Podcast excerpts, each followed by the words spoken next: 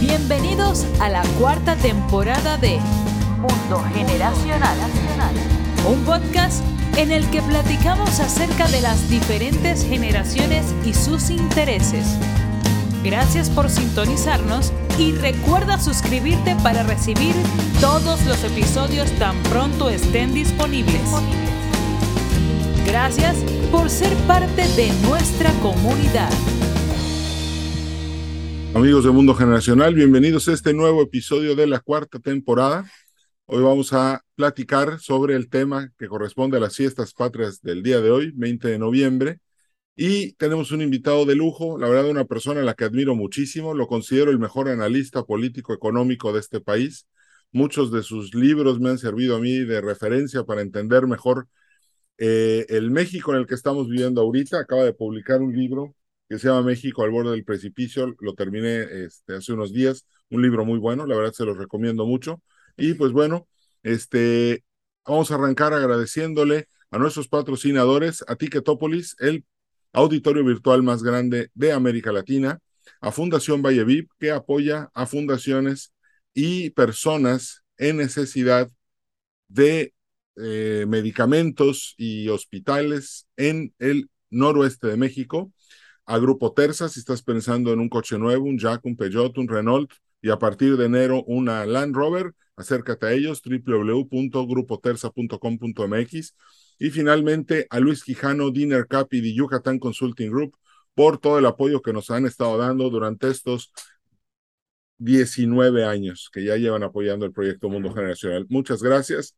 Y bueno, está con nosotros Macario Schettino. Macario, gracias por aceptarme la invitación y por estar hoy aquí con nosotros para platicar sobre la Revolución Mexicana. Al contrario, Edwin, gracias a ti, estoy a tus órdenes. Yo creo que, bueno, hoy, hoy estamos celebrando una revolución, una revolución mexicana. ¿Qué fue esta revolución? Eh, bueno, en realidad eh, mi opinión es que la revolución es una invención de quienes ganaron las guerras civiles que construyen un cuento, una historia para legitimar su poder y legitimar su estancia en el poder. Eh, yo creo que no existió algo llamado la Revolución Mexicana, sino una serie de guerras civiles. Eh, una primero debido a la vejez de Porfirio Díaz y su incapacidad de procesar la sucesión, eh, que duró muy poquito, la de Francisco y Madero. Mm, prácticamente tres batallas se acabó esa revolución Porfirio Díaz renunció, se fue del país eh, y después vino el problema. Eh, Madero nunca logró controlar el país que eh, había dejado Porfirio, hubo un golpe de Estado en su contra y después de esto un gran enfrentamiento entre distintos grupos de mexicanos que terminaron realmente cuando Cárdenas expulsa a Plutarco Elías Calles del país esto es 25 años después del inicio de la revolución, que es la que celebramos. Eh, ya de ahí para acá, pues los gobiernos eh, se legitimaban diciendo que ellos eran los herederos de la revolución y lo curioso en este momento es que precisamente el gobierno del señor López Obrador se asume como el verdadero heredero de la revolución que se había traicionado por estos conservadores neoliberales de los últimos 25 o 30 años, depende en qué momento lo diga, pero algo así dice.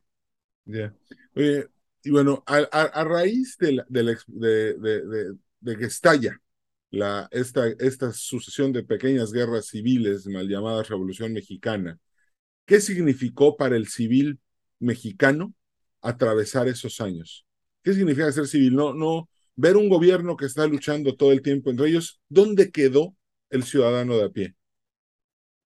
¿Qué significó para esa persona? Bueno, significó algo bastante serio, dependiendo de dónde vivía. Eh, los primeros enfrentamientos, los de la revolución original, en la primera etapa, eh, ocurren esencialmente en, en Torreón, Casas Grandes y finalmente en Ciudad Juárez. Eh, de ahí la batalla de Torreón es la más grave porque en, realidad no hay un gran enfrentamiento entre federales y revolucionarios, sino hay el asesinato de los chinos que vivían en esa ciudad. Eh, ahora ya no nos acordamos, pero en aquel entonces los mexicanos no querían a los chinos, eh, reflejo probablemente lo que ocurría en Estados Unidos, en donde también los habían discriminado mucho, pero ese fue pues, lo más grave, digamos, de esa primera etapa. En, en la segunda, cuando eh, Madero no logra controlar las cosas, los efectos ya se notan en la Ciudad de México y esto es particularmente grave en lo que se llama decena trágica del 9 de febrero de 1913 al asesinato de Madero el 22 de febrero. En esos días eh, se destruye la Ciudad de México, el centro de la Ciudad de México casi por completo entre los dos grupos que querían eh, tener el poder, los que defendían a Madero en Palacio Nacional y los que lo querían tumbar desde la Ciudadela, donde hoy más o menos está Televisa eh, Chapultepec. Eh, y, ese enfrentamiento destruye el centro de la ciudad. Eh, dos años después eh, viene el peor año, 1915, es el año de hambruna. No hay granos, no, los trenes están ocupados por los militares, no se mueve la comida, y ese realmente es un año muy, muy grave. y a dos años después llega la, la influenza española, la, la gripa, la H1N1, y, pues es la que se lleva la mayor cantidad de personas durante ese tiempo. Entonces, pues los muertos de la revolución que nosotros juntamos en un montón de un millón de personas así arbitrariamente, en realidad mueren por muchas razones, algunos en combate, los menos, otros de hambre o de enfermedades asociadas con la comida, eh, por ejemplo, tifo, eh, así murieron eh, hermanas de mi abuela, eh, y otros finalmente mueren por la influenza. Entonces, pues ese es el periodo más destructivo de 1915, digamos, a 1917. Y después de eso, pues hay continuas asonadas militares, pero ya más concentradas y, los, eh, eh, si quiere uno saber cómo le fue a cada quien, pues hay que ir a revisar estado por estado. por ejemplo, ahí empieza el agrarismo. Todo el mundo cree que el agrarismo viene de Emiliano Zapata, pero en realidad es un invento posterior eh, eh, ciertamente Zapata quería recuperar las tierras de su pueblo, pero el agrarismo importante, el que después va a conformar la Confederación Nacional Campesina, eh, es, es, algo posterior y empiezan a hacerlo en distintos lugares, gobernadores, políticos, y, y, eso también tuvo un efecto importante porque empiezan a invadir tierras, a destruir haciendas, cuando reemplazan al hacendado por los trabajadores, pues la hacienda se viene abajo porque tampoco es tan fácil controlar la producción de esas zonas. Entonces, bueno, pues fue bastante terrible para la gente eh, la, revolución, ¿no? Fue una época así como para celebrar, ¿no? Retrocediendo un poquito en el tiempo, o sea, ahorita hablabas de la decena trágica, este, que fue un golpe, eh, el, el golpe en contra de Madero. Estaba pensando en Henry Lane Wilson, y en su y en por qué por qué la necesidad de tumbar a, Madero si significaba pues, aire fresco para el país, tal vez hubiera sido algo positivo que él hubiera estado más tiempo vivo y, de, y liderando el país.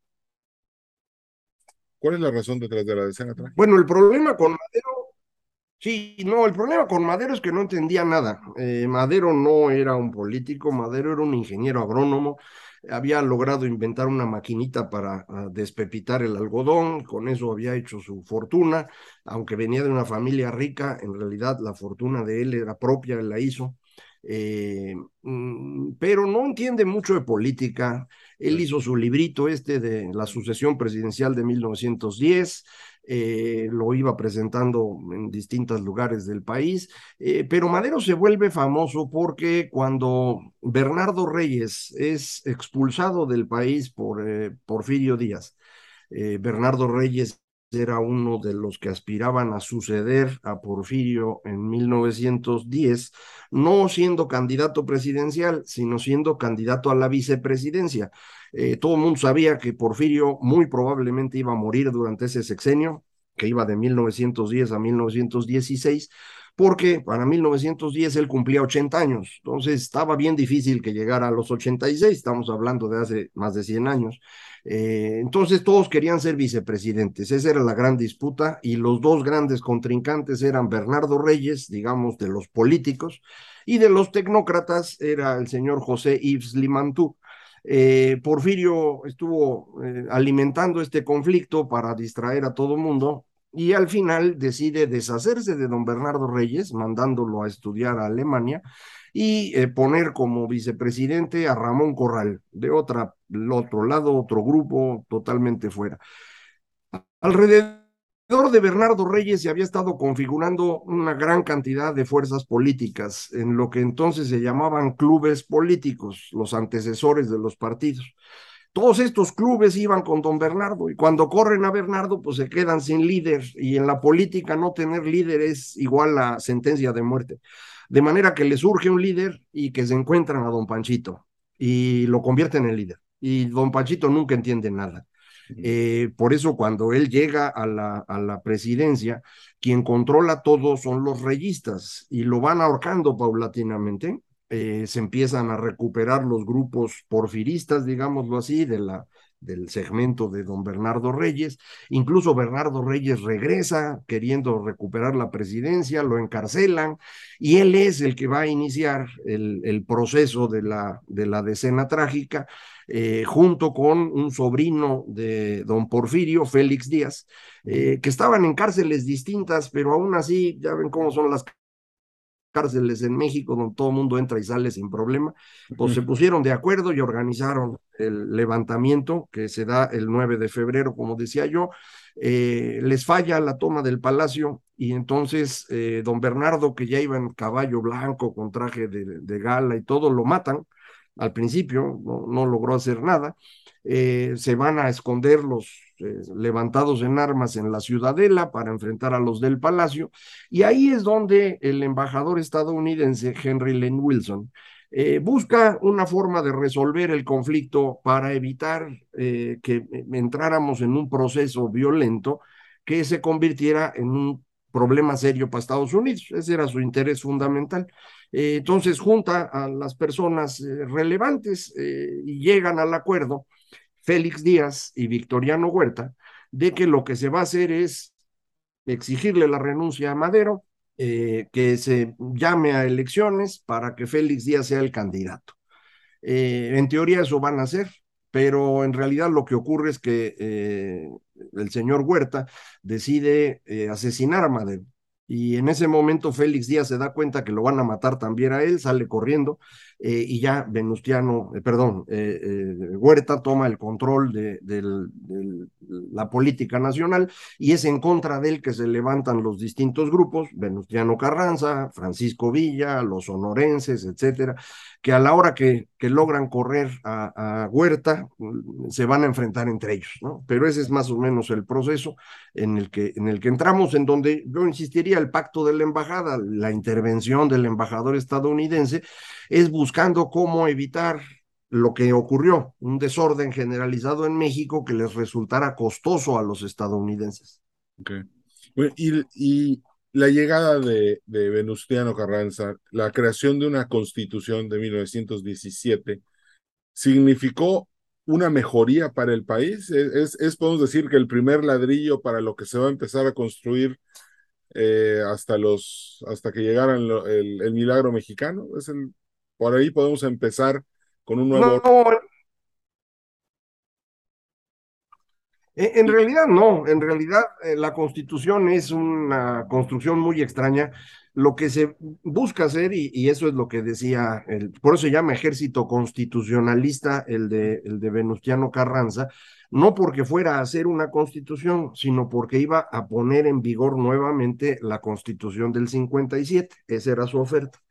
Eh, conforme va avanzando el enfrentamiento entre el grupo de Carranza y los sonorenses contra Villa y Zapata, tienen que empezar a hacer acuerdos con grupos de la sociedad civil, como le llamaríamos hoy, trabajadores, eh, campesinos, etcétera. Y esto los va obligando a ofrecer cosas nuevas. Eh, por ejemplo, el 12 de diciembre de 1914, eh, ofrece el señor Obregón que le van a dar a las personas, eh, a los trabajadores, ciertos derechos, son los que se llaman las adiciones al plan de Guadalupe. El 6 de enero de 1915, desde Veracruz, anuncian una ley agraria. Y estos cambios tienen que incorporarlos a la Constitución y entonces por eso hacen un Congreso Constituyente. La idea de Carranza es recuperar la Constitución del 57, pero quitarle poder al legislativo para que el ejecutivo lo tuviera. La Constitución del 57 tenía una presidencia muy débil. Eh, nadie le hizo caso nunca, ni Benito Juárez ni Porfirio Díaz le hicieron caso, hicieron ellos su gobierno por encima de la Constitución. Entonces Carranza dijo, yo quiero que la Constitución diga que el presidente es el poderoso pero quien controla la escritura de la Constitución no es Carranza, es Obregón. Y Obregón lo que hace es repetir la Constitución del 57 y agregarle estos eh, acuerdos que había tenido con los distintos sectores sociales. Y de ahí viene el artículo tercero de la educación, el 27 de, la eh, tenencia de la tierra, el 123 del trabajo, son las adiciones que se hacen que, digamos tienen una orientación de corte socialista. El, gran constructor de, esta constitución es don Francisco J. Mújica, michoacano, que había sido seminarista y era un marxista convencido. Y él intenta que la constitución mexicana sea pues un antecedente de la que después será la constitución soviética, yo creo. Eh, lo logra en estos espacios, eh, pero a final de cuentas nadie le va a hacer caso a la Constitución, mano, igual que antes. Eh, la primera vez que empezamos a usar la Constitución en serio en México, creo yo fue 1996. Antes de eso nadie le hacía caso, la modificaban a su antojo y demás, pero realmente nadie le hacía caso. Cuando la quisimos usar, eh, alrededor de las primeras elecciones democráticas en México, nos dimos cuenta que no servía y, eso nos fue complicando la vida estos últimos 25 años. Plutarco Elías Calles este, funda el PNR, el Banco de México. Son, por así decirlo, las primeras instituciones nuevas de este... Em, ¿Cuál fue el rol de, de, Calles en, en, el conflicto? ¿Y fue positivo al final del día? ¿Negativo? para mí el personaje más importante es Obregón. Álvaro Obregón, es quien eh, logra derrotar a, Villa, eh, logra eh, reemplazar a Carranza, que lo quería quitar, logra construir un gobierno que funciona de 1920 al 24, empieza esta construcción institucional a la que tú te refieres, que después Calles va a profundizar, efectivamente. Eh, pero se le ocurre a Obregón que el pueblo lo quiere de nuevo en el poder. Y entonces rompe una de las grandes promesas constitucionales, eh, la no reelección, y decide reelegirse. Alrededor de su reelección en 1928 empieza un conflicto muy grande entre los sonorenses, eh, que va a terminar esencialmente con su asesinato de, Álvaro Obregón y el cambio de Plutarco Elías Calles. Hasta ese momento, Plutarco Elías Calles parecía simplemente el amanuense de, de Obregón, el que le hacía la chambita, digamos, pero todo el mundo estaba convencido que el poder detrás de la presidencia era Obregón. Al momento que lo asesinan, Calles se convierte en un estadista que nadie imaginaba. De pronto mm, logra negociar con los obregonistas para que no haya más violencia, pone a un obregonista en la presidencia, que es Emilio Portes Gil, eh, organiza la creación del Partido Nacional Revolucionario, eh, pero pues este partido no es un partido político en forma, es un, digamos, una mesa de negociación de generales de dónde excluye a los obregonistas para poder poner a su candidato, que es Pascual Ortiz Rubio. Eh, termina el periodo de Portes Gil, entra Pascual Ortiz Rubio, eh, Calles controla todo desde su oficina.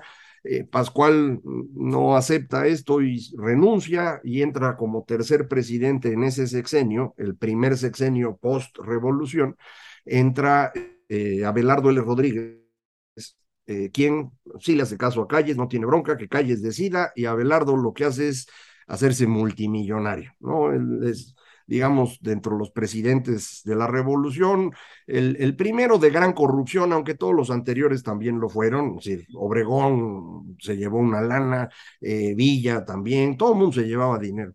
Eh, pero Abelardo es el que es, el fundador, digamos, de la corrupción institucional, el creador del hipódromo de Aguacaliente allá en Tijuana, el, financiero de la época de oro del cine mexicano, todo un personaje el señor, ¿no? Finalmente llega, creo que una figura clave, que es el general Lázaro Cárdenas, y este, eh, como tú dices, expulsa a calles ¿Y qué significó todo esto para, para el país? Eh, eh, eh, Cárdenas es el gran creador para mí del régimen de la revolución. lo que hace Cárdenas para deshacerse de calles es movilizar a los obreros.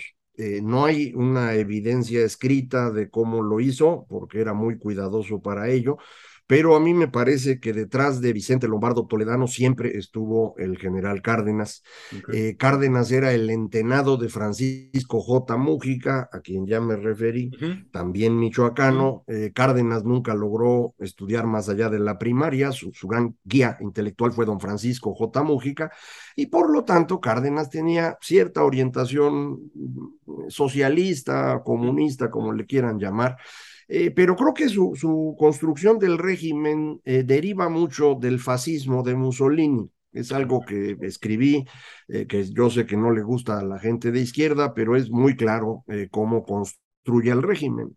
moviliza a los obreros, los convierte en una fuerza política impresionante, al extremo de que calles se espanta, lo llama, le dice, oiga, mire, usted está esta movilización, y Cárdenas finge que él no sabe nada, que no sabe qué está pasando, y, Plutarco Elías Calles le ofrece que él lo va a resolver, hace una entrevista en los periódicos de la época, el Excelsior, el Universal, en el Nacional no apareció porque Cárdenas la detuvo, eh, donde dice pues que la clase obrera es, es, traidora a la revolución.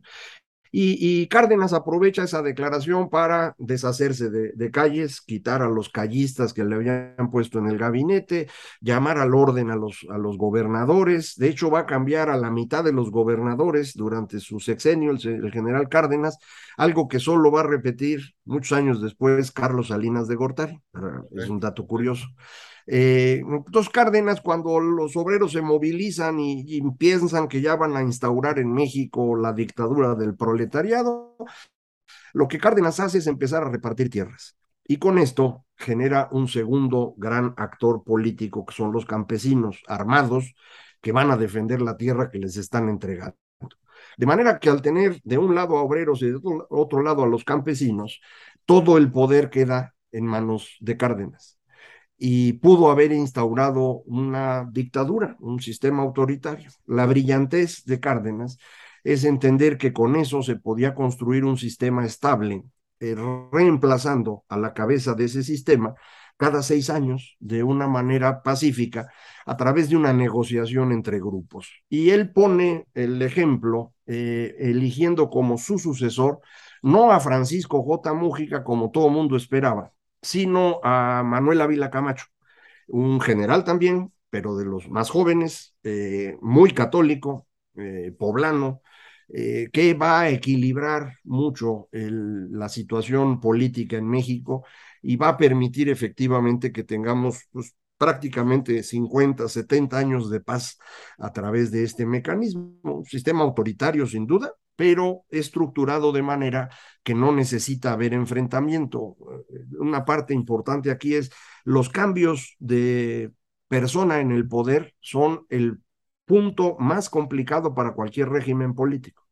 Por eso en las monarquías se inventaron las dinastías, para evitar el conflicto que ocurre cada vez que el rey se muere. Y aquí en México ese fue el mecanismo, el, el, PRI, la construcción, que es cardenista realmente, el Partido de la Revolución Mexicana, hace eso, cada seis años reemplazaba a los eh, presidentes a través de un mecanismo de consultas con la última palabra en manos del presidente en funciones y eso evitaba el conflicto. Eh, ahora aprovecho para decirlo ahorita, para el 24, por ejemplo, no tenemos eso, ¿eh? eh solo Dios qué va a pasar. Ya un, un, un, poquito para atrás en el tiempo, la nacionalización del petróleo, este 18 de marzo del 38. Este, creo que es un día que clave. Significó que los ingresos petroleros iban a, a transformarse en, el, en la caja que iba a mantener el sistema funcionando. Este, ¿Qué pasó ahí? ¿De verdad era, si era necesario nacionalizar el petróleo? ¿Si era necesario recuperar el subsuelo? ¿Sí fue un golpe de timón para poder pacificar al país? ¿Es ese el hecho, el, el, el evento que, que marca el inicio de, de, la prosperidad en México y de la paz? Bueno, eh, en realidad, desde la constitución del 17, el subsuelo ya estaba en manos de los mexicanos. Así establece el artículo 27 constitucional. Eh, y se refería fundamentalmente a la minería. Esa era la preocupación de los constituyentes del 17. El petróleo todavía no era muy importante en ese momento, aunque empezaba. ¿eh?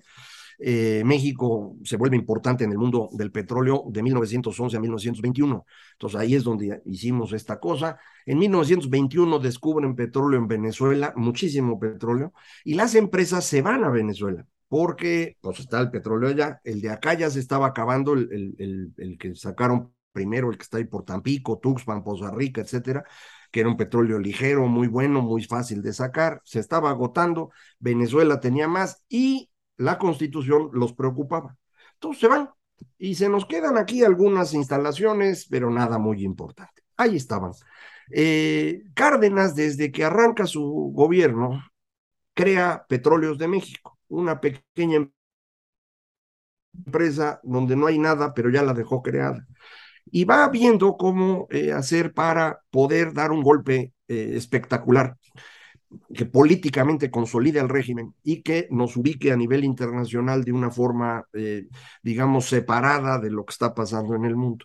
El 12 de marzo de 1938, Hitler se anexiona a Austria, es lo que se conoce como la Anschluss. En ese momento es claro que la Segunda Guerra Mundial estaba por empezar. Y en menos de una semana, Cárdenas arranca el, proceso, inmediatamente arranca el proceso de un conflicto laboral que se va a pelear en la Suprema Corte, donde obligan a las empresas a pagar más, las empresas empiezan a dudar, y ahí dice Cárdenas, ni discutimos, todo es mío, y saca su declaración eh, que yo creo que es espectacular, creo que es una decisión muy importante. Creo que tenía el respaldo de Estados Unidos, el embajador estadounidense, eh, señor Josephus Daniels, era amiguísimo de Cárdenas, eh, creo que también el presidente estadounidense Franklin Roosevelt tenía veleidades estatistas igual que Cárdenas eh, y ninguno quería el riesgo de que Alemania pudiera tomar los campos petroleros mexicanos. Entonces, pues si lo tiene el gobierno mexicano, está bueno. Eh, las empresas petroleras estadounidenses, inglesas y holandesas armaron drama, y se les digo que se les iba a ir pagando poco a poco, pero reitero, lo que se expropia, pues son unos pocos fierros viejos, ¿eh? tampoco crean que era una maravilla.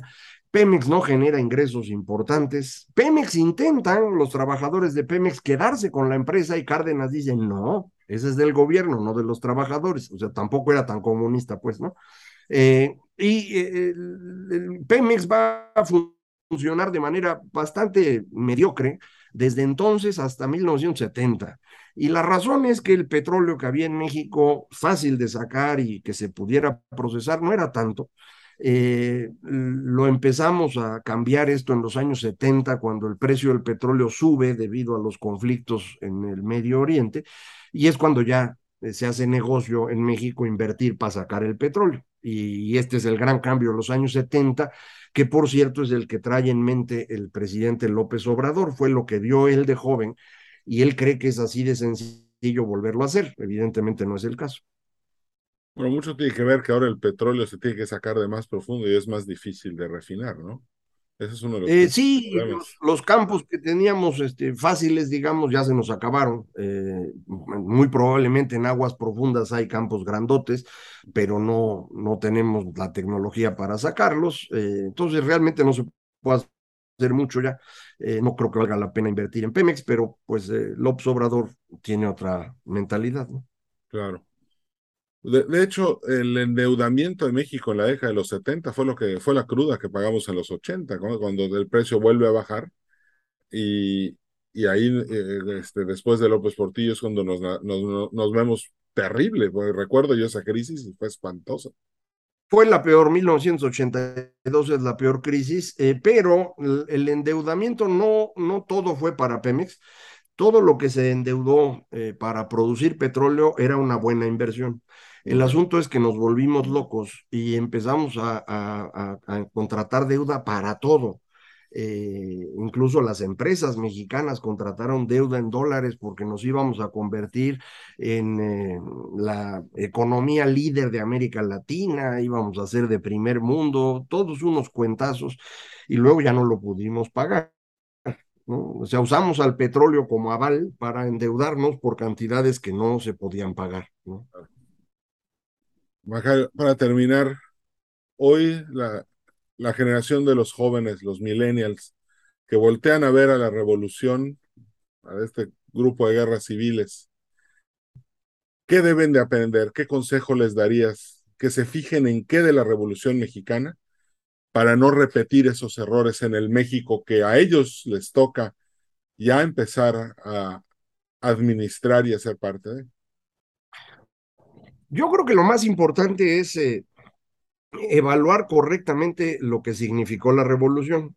Eh, eh, México, por ejemplo, durante los primeros 10 años del siglo XX, cuando gobernaba Porfirio, México era un país más rico que Japón, claramente más rico y además que crecía más rápido. Eh, mientras nosotros entramos en la revolución y nos empezamos a dar de patadas y luego construimos un régimen diseñado para controlar al país y no para promover el desarrollo, pues fuimos creciendo de manera pues, mediocre todo el resto del tiempo. Japón, en cambio, se convirtió en un país rico. Eh, y hoy en día, pues estamos hablando de que tiene tres o cuatro veces el nivel de ingreso por habitante que tenemos nosotros.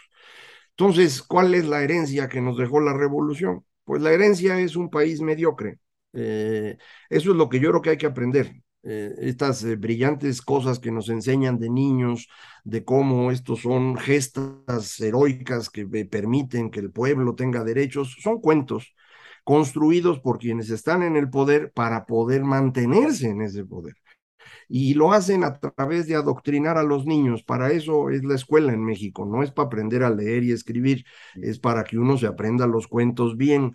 Y por por eso el señor presidente hoy usa esos cuentos en las mañaneras todos los días, porque él es parte de ese adoctrinamiento, es todo lo que aprendió, pero también porque sabe que a través de eso logra controlar a la población en su propio beneficio. No tiene el señor López Obrador ningún interés en que este país sea más exitoso o que desaparezcan los pobres. Su único objetivo es estar en el poder, como muchos de quienes durante la revolución provocaron gran destrucción en México. Entonces yo diría, eh, con este, este, fenómeno, igual que con muchos otros, no hay que confiar en el canto de las sirenas, hay que tratar de ver cuáles son los resultados reales de los ofrecimientos de los políticos. Y la historia enseña muy bien esto. Y nada más hay que ir a ella. Y, creo que si la revisa uno con cuidado, no con los libritos de texto, no con los libros que escriben los amanuenses del presidente, sino del trabajo serio, que hay mucho, eh, pues puede uno ver que, que, estas apuestas por, por las utopías siempre terminan en pobreza, autoritarismo y violencia. Es correcto. Y es lo que estamos viviendo ahorita. Macario, muchísimas gracias por, por haber estado con nosotros hoy en el podcast Mundo Generacional. Eres muy amable, gracias por, por, tu tiempo y por, y pues creo que estoy hablando a nombre de muchos de los que nos están escuchando. Te felicitamos por el trabajo que estás haciendo verdaderamente es muy valioso para México. Cuando quiero entender lo que está pasando en la actualidad, entro a tu cuenta de Twitter, busco todo lo que está ahí y, y, así entiendo lo que, lo que está pasando. Este, te he seguido por más de 10 años el, el trabajo que has hecho y bueno, y hoy por fin se me hizo conocerte. Muy amable y muchas gracias, Macario. Al contrario, Edwin, muchas gracias a ti y muchas gracias a quienes nos escuchan. ¿Te puedo volver a invitar en el futuro? Yo, creo que sí, es cosa de encontrar en qué momento logramos conectarnos, pero estoy a sus órdenes. Muchas gracias. Amigos de Mundo Generacional, nos despedimos. Gracias por todo. Eh, nos despedí también eh, agradeciéndole a nuestros patrocinadores Fundación Valleviv, Grupo Terza, Ticketopolis, Luis Quijano, Dinner Cup y The Yucatán Consulting Group. Y eh, mi nombre es Edwin Carcaño, este es el podcast Mundo Generacional. Nos vemos en el siguiente episodio. Cambio y fuera. Gracias por haber sido parte de este episodio de Mundo Generacional. A nombre de todo el equipo te deseamos prosperidad y éxito. Recuerda darnos un like en Facebook, Podcast Mundo Generacional. Nos vemos en el siguiente episodio.